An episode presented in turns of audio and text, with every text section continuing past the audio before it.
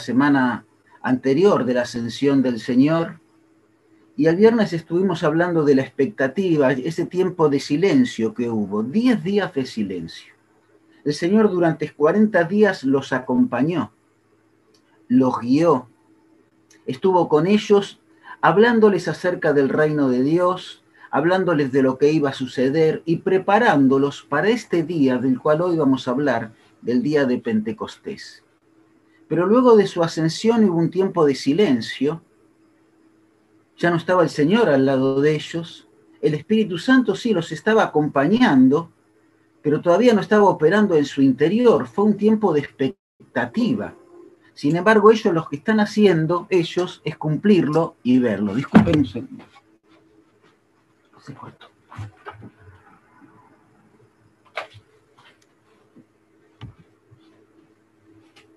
Disculpen, se cortó.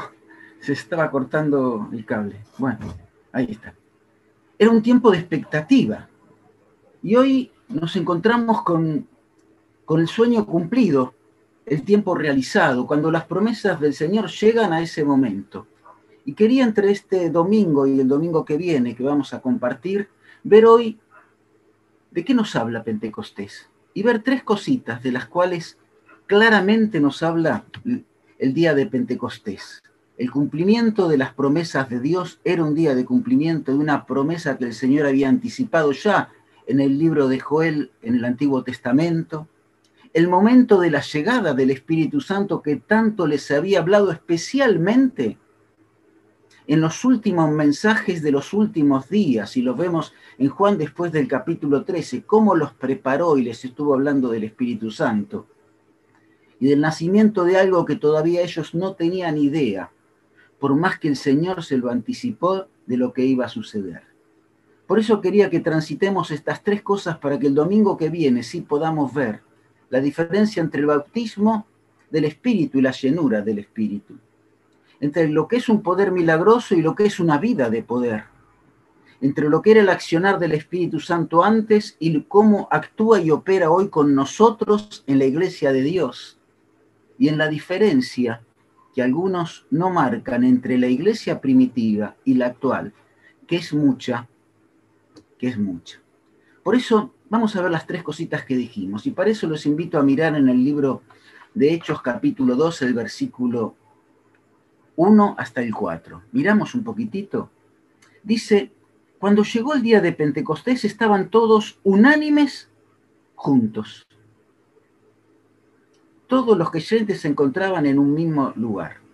Y de pronto un gran ruido que venía del cielo, como de un fuerte viento, resonó en toda la casa donde estaban, y se les aparecieron lenguas como de fuego repartidas sobre cada uno de ellos. Y todos quedaron llenos del Espíritu Santo y comenzaron a hablar en otras lenguas según el Espíritu les daba que hablase. Dijimos que íbamos a ver tres cosas. ¿Qué era Pentecostés primero? Para ponernos en, en, foco para ubicarnos bien. Era una de las tres fiestas más importantes que tenían los judíos porque tenían que de cualquier lugar, en tres fiestas, la Pascua, Pentecostés y Tabernáculo, acercarse al templo para ofrendar. En las otras, que eran siete, en las otras cuatro no era necesario, pero en esta sí. Dios mandaba que eso se hiciera. Se celebraba 50 días después de la Pascua varias semanas después de la Pascua. Tenía un día específico para celebrarla.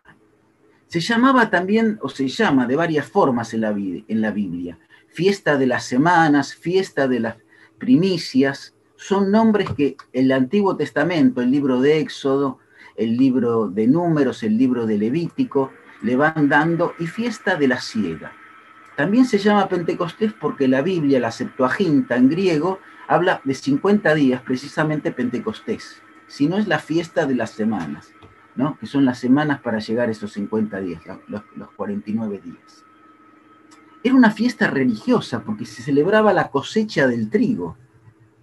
Era importante para ellos porque vivían de la tierra, de la misma forma que en Pascua ofrecían la gavilla de la cebada, Acá era la cosecha del trigo y en tabernáculos de la uva y el, y el olivo. Era muy importante para ellos. Históricamente para los judíos también es importante porque dicen que 50 días después de la Pascua, Dios le dio la ley en el Sinaí. Ellos la recuerdan todavía hoy, el día de Pentecostés, como el día en que recibieron la ley en el Sinaí, cosa que puede ser, nosotros en esa época aproximado era, pero no lo sabemos. Se ofrecían dos panes ese día, de harina con levadura, porque somos nosotros los que nos ofrecemos. Y nosotros todos tenemos pecado, y la levadura en la Biblia habla de pecado. Dicen los judíos que un pan representaba las tablas de la ley, la Torah escrita, y el otro pan representaba la Torah oral que transmitió Moisés, escrita en el Talmud, y que ellos la ponían por sobre la palabra escrita, o sea, las tradiciones que según ellos Dios les transmitió a Moisés y Moisés a los sucesores de forma oral, la ponían sobre la palabra escrita porque le daban más importancia. Por eso en Marcos 7 el Señor los reprende por no poner en primer lugar la palabra de Dios. ¿De qué nos habla entonces, dijimos? Tres cositas esta fiesta. Del cumplimiento de las promesas de Dios, porque ese día Dios vino a cumplir promesas de Dios. Para los judíos era una fiesta especial, que era el momento en que se reunían y agradecían a Dios lo que ellos tenían. Pero para el Señor, ya lo había anticipado en Joel, era la promesa, y el mismo Juan el Bautista se lo había dicho, que un día, de la misma forma que Juan el Bautista bautizaba con agua, ellos serían bautizados a través de Jesús con el Espíritu Santo, sumergidos en el Espíritu Santo. Por eso el mismo Señor Jesús en Juan 14, en los, en los últimos momentos, poniendo las cosas en su lugar para que después las recuerden, ratificando conceptos que seguramente por mucho tiempo les fue explicando, dijo, yo voy a rogar al Padre y les voy a dar otro ayudador, alguien que los acompañe, porque yo me voy a ir, y estará con vosotros para siempre. Este es el Espíritu de verdad. Estaba hablando del Espíritu Santo. Y cuando dice la palabra otro, aquellos que estudiamos la Biblia, sabemos muy bien que acá utiliza la palabra alos, se escribe ayos, que es la palabra otro de la mismo nivel y de la misma jerarquía. Alguien igual que yo les voy a mandar. Yo me tengo que ir porque el Señor ya ascendió. Pero cuando yo ascienda y tome mi lugar en el cielo, entonces les voy a mandar a otro, porque yo me tengo que ir para que venga el otro. ¿Por qué? Porque Jesús para poder enviar al Espíritu Santo no solo tenía que resucitar y ascender al cielo, sino sentarse en el trono del Padre, como es uno de los pasos de la exaltación del Señor, para tomar la autoridad y con su autoridad enviar a su delegado a la tierra para que esté en tu vida y en tu corazón como si sos un hijo o una hija de Dios está hoy. Este es el Espíritu de verdad. Por eso le mandó que estuvieran juntos, y que fueran a Jerusalén y que esperasen esto para el cual Dios los había preparado y que era necesario que Él muriera para que esto se realizara y que era necesario que Él ascendiera para que esto sea posible, para que Él tuviera autoridad para enviar a su espíritu a formar parte de la iglesia y de cada uno de nosotros. Por eso, ¿de qué nos habla esta fiesta? Nos habla de la llegada del Espíritu Santo. Dice Hechos 2.33, no vamos a hablar de este tema porque el viernes alguien nos va a hablar de, todo el mensaje de, de Pedro, pero miren lo que dice. Así que exaltado a la diestra de Dios, habiendo recibido del Padre la promesa del Espíritu Santo, ha derramado sobre vosotros esto que veis. Porque David no es el que subió al cielo, pero él mismo dice, mi Señor a mi Señor, Jehová le dijo al Señor, siéntate a mi diestra. El Padre le dijo a Cristo, siéntate a mi diestra hasta que ponga a los enemigos por estrado de tus pies. Sentate en el trono, volví a tomar la autoridad en el cielo. Por lo tanto, tenía autoridad para enviar una vez exaltado a su representante y cumplir la promesa que les había dado a los discípulos y a su iglesia que el Espíritu Santo vendría sobre nosotros. Y qué interesante es esto que nosotros vemos, que aquel que envió a Cristo tiene autoridad ahora para enviar al consolador, a su ayudador. Él también es consolador, Cristo, es nuestro abogado, nuestro intercesor, nuestro ayudador. Pero ahora envía a aquel que lo va a representar acá en la tierra y que va a trabajar desde nuestro lugar, desde nuestro banco, sentado al lado nuestro, intercediendo con gemidos indecibles, dice Dios eh, específicamente, al mismo Padre y a Cristo, para que tu necesidad y mi necesidad puedan ser alcanzadas y pueda Él ayudarnos. Él está, ese consolador ahora, el Espíritu de verdad, el cual salió del Padre para venir a tu vida y ayudarte. Y Cristo rogó al Padre y le pidió alguien de su igual. Es importante la palabra rogar acá, porque cuando Cristo dice rogar, en realidad no es pedirle por favor, es decirle, papá envía al Hijo. Es comunicar, es informar, es hablar, porque está hablando alguien que tiene autoridad. No le está diciendo, que es otra palabra que aparece en la Biblia, yo le ruego a un superior, le pido esto. No, no, no, acá lo que está diciendo es, el Señor le dice al Padre, ahora tengo autoridad, ahora alguien que es igual a, nosotros va a ser enviado a la tierra para que los ayude. Vos lo tenés en tu vida, yo lo tengo en mi vida y eso es tremendamente importante porque va a estar con nosotros para siempre. Quiere decir que acá mientras estemos en la tierra y el día que estemos en la presencia de Dios seguirá estando con nosotros para siempre porque Dios cumple su promesa y para eso tenía que ascender. Y para eso tuvo que ocurrir un Pentecostés. Tuvo que ocurrir un Pentecostés. Por eso, ¿de qué nos habla este Pentecostés? Del descenso del Espíritu Santo, de la llegada del Espíritu Santo y de la inauguración a través de esta llegada del tercer templo que Dios tiene en la tierra. Tuvo el tabernáculo, tuvo el templo de Salomón, y tiene la iglesia hoy. Ahora mira, mira qué interesante. Vamos a ver el tabernáculo. Dice Éxodo 14, cuando se terminó, versículo Éxodo 40, perdón, versículo 33, cuando se terminó de levantar el templo alrededor del tabernáculo, el atrio, perdón, el patio alrededor del tabernáculo y del altar, puso la cortina a la entrada del atrio y se acabó la obra, es decir, terminó. Moisés de hacer la obra. Entonces, cuando terminó todo el trabajo, estaban todas las cosas en su lugar, todo el tabernáculo, esa carpa hecha con materiales preciosos y hermosos, madera forradas en oro, que son, tenía bisagras que eran de oro, tenía cortinas de lino finísimo, también cueros para protegerla de diferentes animales, tenía tres cubiertas. Entonces dice que Dios en el versículo 34, cubrió el tabernáculo con una nube y la gloria, el fuego, el brillo de Jehová llenó el tabernáculo. Y no podía entrar Moisés en el tabernáculo de reunión de recién terminado, inaugurado, porque la nube estaba sobre él y la gloria, la luz, el poder, la presencia de Dios llenaba el lugar. ¿Qué estaba ocurriendo ese día? Dios había mandado a Moisés construir su casa, la casa terminada, ahora viene Dios desde el cielo y la estrena, dice, yo voy a vivir acá en la tierra. Este va a ser el lugar donde me van a encontrar acá.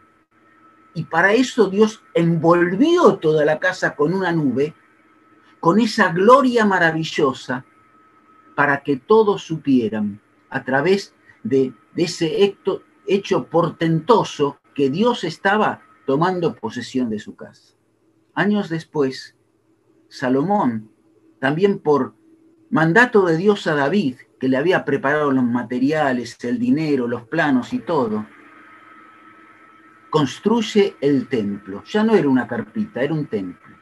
Dicen en la historia que costó 6 millones de dólares. No sé si es así. Lo interesante es que dice el versículo 6 de Reyes 8, los sacerdotes después que se terminó el templo, metieron, introdujeron el arca del pacto de Jehová en su lugar.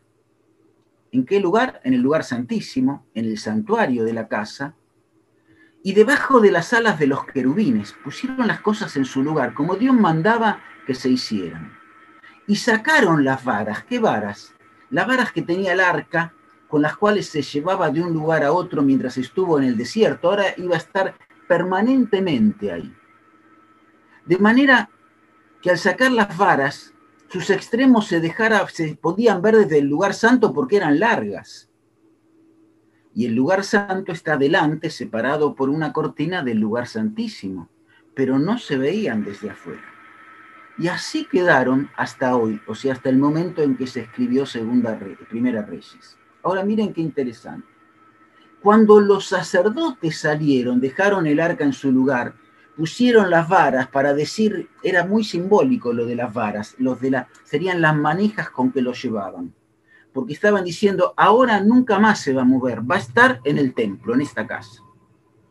Dice que los sacerdotes en el versículo 10 salieron del santuario y otra vez la misma nube, la misma Shekinah que había llenado el tabernáculo para decir yo voy a vivir ahí, ahora llenaba la casa de Jehová, el templo ya no era de lona, era de, piedras talladas. Y los sacerdotes no pudieron permanecer para ministrar como había ocurrido en el tabernáculo por causa de la nube, porque la gloria, el poder, el brillo, el fuego, la presencia de Dios había llenado la casa. Sin duda, cuando Dios está en nuestra vida es maravilloso y a veces lo tenemos adentro y no nos damos cuenta que es tan poderoso, que produce vida, es el Dios de la vida, es el Dios de poder que está en nuestro interior. Y Dios dijo, yo estoy en esta casa, vénganme a ver acá. Pero pasaron los años. Ese templo se destruyó, se volvió a reconstruir el mismo, es el mismo. Y Herodes todavía lo amplió más porque hizo eh, diferentes edificios alrededor que ocupaban varias manzanas. Estuvo muchos años construyendo ese templo imponente hasta que llegamos a Pentecostés. ¿Y qué dice Mateo 16? Que una vez le dijo el Señor, vos sos el Cristo, le dijo Pedro a, a Jesús, vos sos el Cristo, el Hijo del Dios viviente. Y Jesús le dijo, sobre esta roca, sobre esta declaración, sobre mí, yo voy a edificar mi iglesia. Dios estaba anticipando, aunque no lo entendía bien Pedro, porque Pedro lo que hizo ahí es profetizar cosas que después dudó porque no las tenía claras, habló por palabra de Dios, que Dios mismo iba a construir un nuevo templo, ya no de piedras, un templo diferente. Y llegamos a Pentecostés. ¿Y qué es lo que pasó acá en Pentecostés? Cuando llegó el día de Pentecostés, todos se encontraban reunidos en el mismo lugar. Pero ahora ya el Señor no estaba al lado de ellos. El Señor resucitado no estaba caminando por las calles de Jerusalén. El Señor ya estaba sentado en el trono de Dios en el cielo, enviando a su representante para inaugurar el nuevo templo que en Pentecostés inauguró. Ya lo había completado en la cruz. Ahora en ese momento, miren lo que dice Hechos 2.1. Cuando llegó el día de Pentecostés, todos los creyentes, toda gente salva, todos hijos de Dios, se encontraban reunidos en un mismo lugar.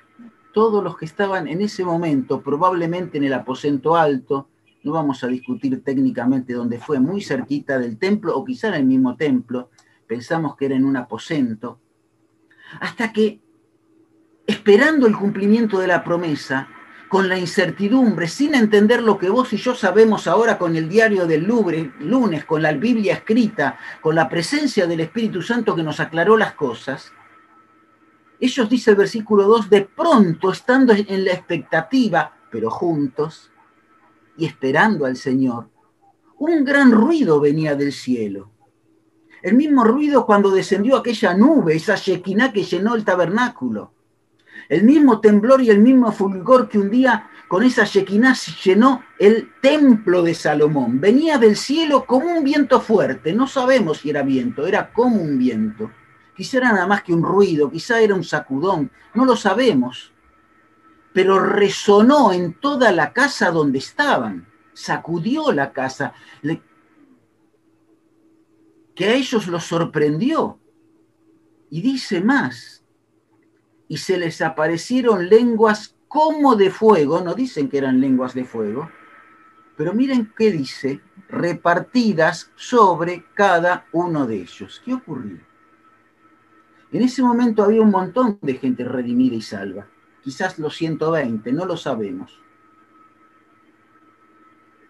Y estaban todos juntos esperando al Señor, pero era un grupo de cristianos, un grupo de personas salvas que no pertenecían a la iglesia porque la iglesia no había nacido. Era un montón de gente que creía en Jesús. Esa gente que creía en Jesús ese día fue llenada de la misma forma que la nube, la Shekinah, envolvió al tabernáculo y al templo, envolvió el aposento donde estaban, pero de una forma muy particular, no con una sola nube, sino esa nube tocó a cada uno de los que estaban ahí, sobre cada uno de ellos, los selló, los pegó para que naciera el nuevo templo, porque el templo no era el edificio ahora el templo eran ellos. Eso es lo que ocurrió ese día. La misma Shekinah descendió sobre cada uno para pegarlos. Era el cemento que los colocaba juntos, ya no como un montón de cristianos, dice Meyer, como una pila de ladrillos. Ahora era, después que descendió el Espíritu Santo, era un edificio ya armado. Sí, esos que estaban ahí ya eran un edificio. La iglesia completa colocada en la tierra. ¿Para qué? Para que haya un lugar de adoración a Dios. ¿Y Dios qué dijo ese día en Pentecostés? Esta es mi casa. Y eso se llama el bautismo en el Espíritu Santo, donde Cristo, sentado en el trono de Dios, nos coloca, colocó a esos 120 dentro del Espíritu para formar la iglesia. Esto ocurrió una sola vez. No vuelve a ocurrir nunca, porque ese día nació la iglesia. Y cuando un bebé nace, no vuelve a nacer. Y cuando un bebé nace, nace completa y totalmente el mismo día. Ese día nació la iglesia. A través del tiempo fue creciendo, se fueron, incorporando personas como un bebé. Nace completo el día que la mamá va a la partera o el día que va al hospital, el día que, que, que, que, tiene al bebé, pero después va creciendo. Ahora tenemos los mamotretos, esos que son nuestros hijos y están al lado, y lo veo en la pantalla al lado y atrás de algunos de los que están ahí, ¿eh? en, la, en la pantallita. Antes era una cosita chiquitita, linda, ahora es una cosota grande, no tan linda, ¿eh? y que no llora simplemente, sino que nos pide cosas, es más complejo ahora. Pero el bebé ya nació, es el mismo que hace 15, 20 o 18 años. Sí, pero más grande. Antes era un bebé, ahora es joven. Lo mismo pasó con la iglesia. Nació ese día.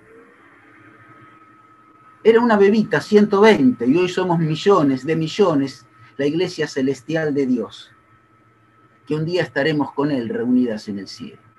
Esto se llama bautismo del Espíritu. ¿Por qué? Porque Cristo, con su autoridad, al estar exaltado a la diestra de Dios, nos toma y nos coloca en las manos del Padre.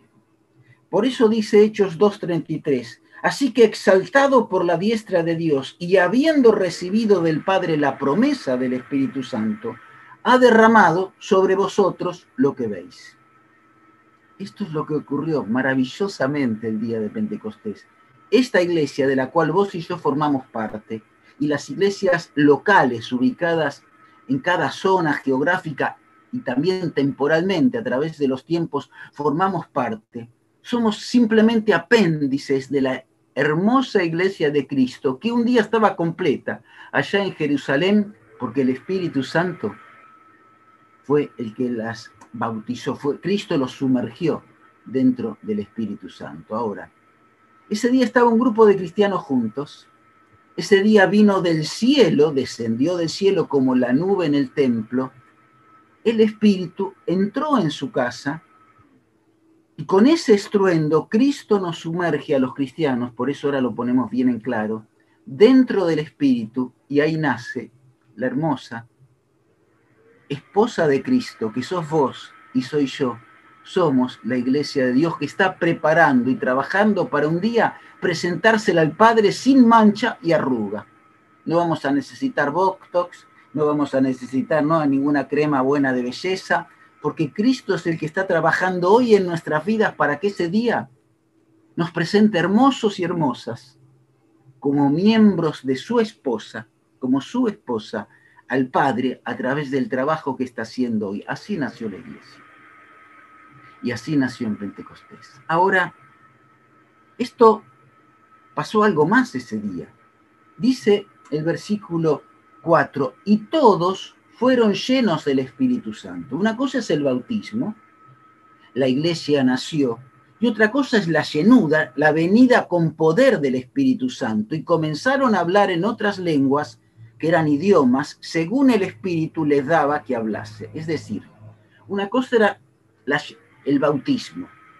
Cristo nos introduce de esto de la iglesia, con esas, como lenguas de fuego, como lenguas, como es esa nube que los envolvió a todos y los construyó, los dejó establecidos como edificio de Dios, en un instante. Por eso vino del cielo. Pero luego de eso, el Espíritu ya estaba en el corazón de cada uno de ellos, que antes estaba con ellos, ahora estaba en vosotros. Dice, porque yo les voy a dar Espíritu que ahora está con vosotros, para que usted en ustedes. Y esto permitió que todos los que estaban ahí fueran llenos del Espíritu Santo y comiencen a hablar en otros idiomas, de forma tal que la gente que estaba ahí le entendía, le entendían cada uno de los idiomas. Uy, ya, ya lo estaba cortando. Le entendían cada uno de los idiomas. Es decir, había medos, había gente de Roma, había gente de Etiopía, había gente de Egipto, y cada uno les entendía en su idioma. Pero ¿cómo?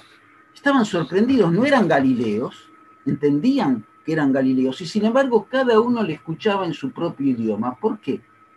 Porque Dios estaba dando testimonio de este nacimiento de la iglesia, dotando de poder a cada uno de los ladrillos, por decirlo así, de la iglesia de Dios.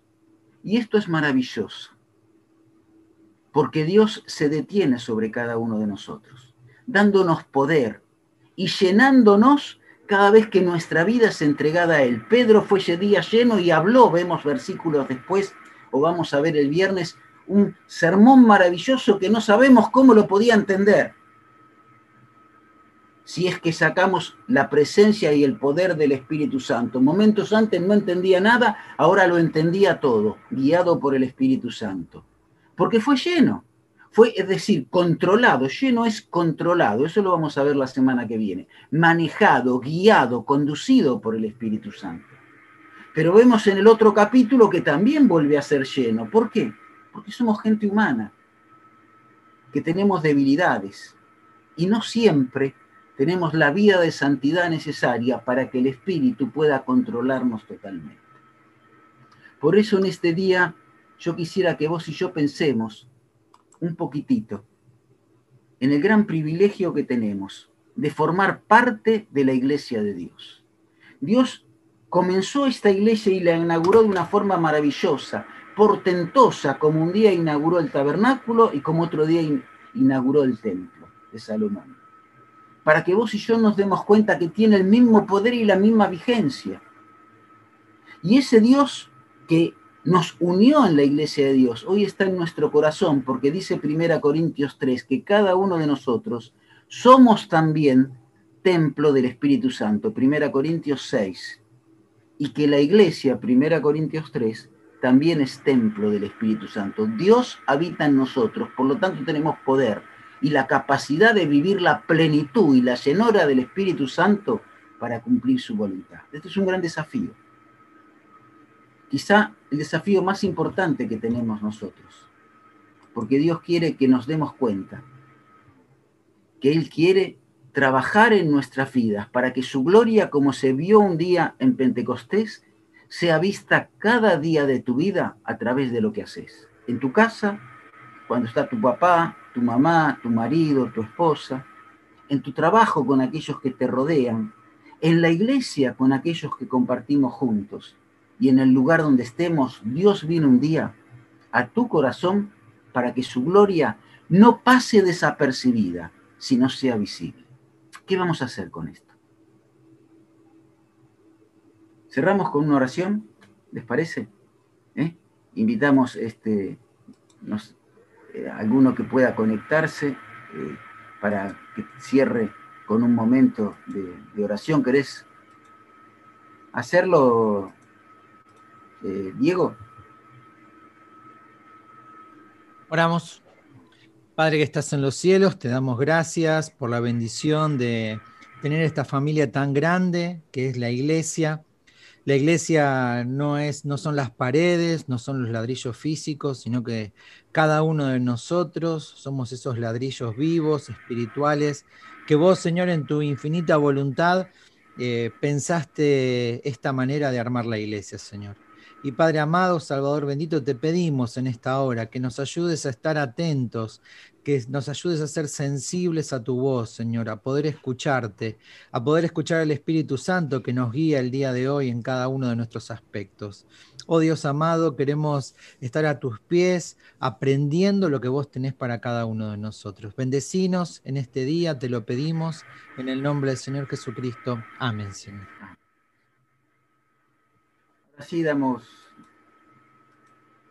gracias a Dios por este tiempo y que realmente nos ayude a meditar y pensar la, responsabilidad que tenemos cada uno de nosotros. Le dejamos el lugar a Mati, Dani. Bueno. Bueno, buen día hermanos. No sé si me escuchan bien. Eh, tengo un pequeño problemita